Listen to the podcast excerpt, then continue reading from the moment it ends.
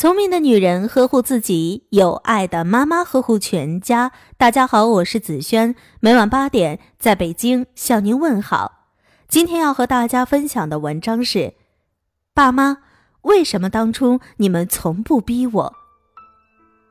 这几年有一种快乐教育论调大行其道，认为玩是孩子的天性，父母不该逼孩子做不想做的事情，要尊重孩子的意见。乍一看，这个观点并没有错，但是孩子哪里懂那么多？他哪里知道不学习的人未来要多吃多少苦，要经历多少生活的磨难？他只会觉得眼前的快乐最重要。你现在不逼他，将来他长大了只会埋怨你：为什么当初你们什么都不逼我学？工作后，经常听到身边的人有这样的感慨。如果有人逼我一下，也许我不会放弃学吉他。如果当初妈妈逼我坚持学书法，我现在的字不会丑到连签快递都不好意思。如果当初坚持把游泳学会，那就不用花钱请教练教孩子游泳呢。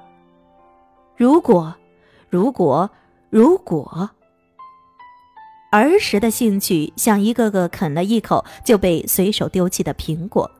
滚到角落里，慢慢腐烂、风干、消失。长大后的我们，在看到人家有一技之长时，只能默默羡慕、默默遗憾。记得公司里有一个女孩，平时特别安静，除非涉及到工作上的沟通，否则很少说话，打扮的也极不起眼。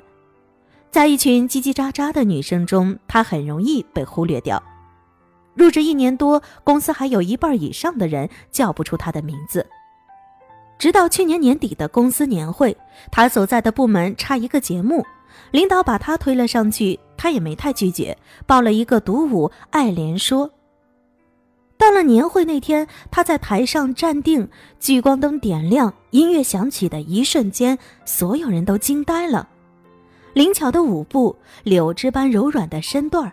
和音乐天衣无缝的配合，那一刻，你觉得那个沉默寡言的女孩完全不见了。台上的人袅娜婉转，舞姿行云流水，笑容落落大方。那晚，她成了台上最皎洁的白月光。而在台下鼓掌的我，只能一边羡慕一边后悔。小时候，我也曾学过跳舞，自己缠着妈妈去报了班。学了三个月，又嫌累，哭闹着不肯再去上课。妈妈虽然觉得可惜，但看我哭得可怜，也就没有坚持。不过从那以后，每当班级汇演、公司年会的时候，都只能在一边羡慕地看着别人表演，安安静静地当分母。所有人生前期偷的懒，都在暗中标好了价码。当时不经意的放弃，最终成了生命中永远无法弥补的缺憾。而放弃了学跳舞，余下来的时间我又做了什么呢？发发呆、淘淘气、糊弄糊弄作业、混日子而已。最令人遗憾的也在于此，既没有所谓的快乐童年，也没有一技傍身。回望过去，目之所及不过一片茫茫。这让我想起了《精进》里的一段话：这个世界上多的是短平快、付出马上就有回报的立竿见影的事，也多的是需要长期投入、靠矢志不渝的坚持才有大成的事。只不过对前一种人们常常趋之若鹜，对后一种人们却避之唯恐不及。孩子，尤其是这样。没人监管、没人逼迫的话，他会很容易放弃需要长期投入的事，选择最简单、最快乐，同时也是最放纵的方式。学特长如此，其实学知识也一样。从小学到高考，十二年的学习经历仿佛一场极其漫长的马拉松，数不清的孩子会在中途掉队。这时候，很多父母会想：算了。孩子不想学就不学吧，那些上了大学的也没见多有出息。孩子还小，快乐最重要，他爱干什么就干什么吧。他对学习没兴趣，可能不是这块料，大不了以后不吃这碗饭。这几年有一种奇怪的快乐教育论调大行其道，认为玩是孩子的天性，父母不该逼孩子做不想做的事情，要尊重孩子的意见。乍一看，这个观点并没有错，甚至还很顺应孩子的个性。但是，孩子哪里懂那么多？他哪里知道不学习的人未来要多吃多少苦，要经历多少生活的磨难？他只会觉得。眼前的快乐最重要，认为顺着他的，让他想干嘛干嘛的就是好人。其实，若说天性，知难而退、半途而废、避重就轻才是人的天性，而教育就是要帮孩子克服这些，让他成为更自律、更上进的人。就像大家一样，一开始学琴时也特别感兴趣，练得很起劲，但有一天。莫名其妙的就不想拉了。孩子的兴趣对特长也好，对学习也罢，其实都是很脆弱的，就像黑夜里的一颗小火星，很容易熄灭。而父母要做的，就是为孩子添一把火，鼓一把劲，在孩子的意志动摇时，坚定的扶他一把。此外，小编还觉得，有时候我们过分夸大了兴趣的重要性。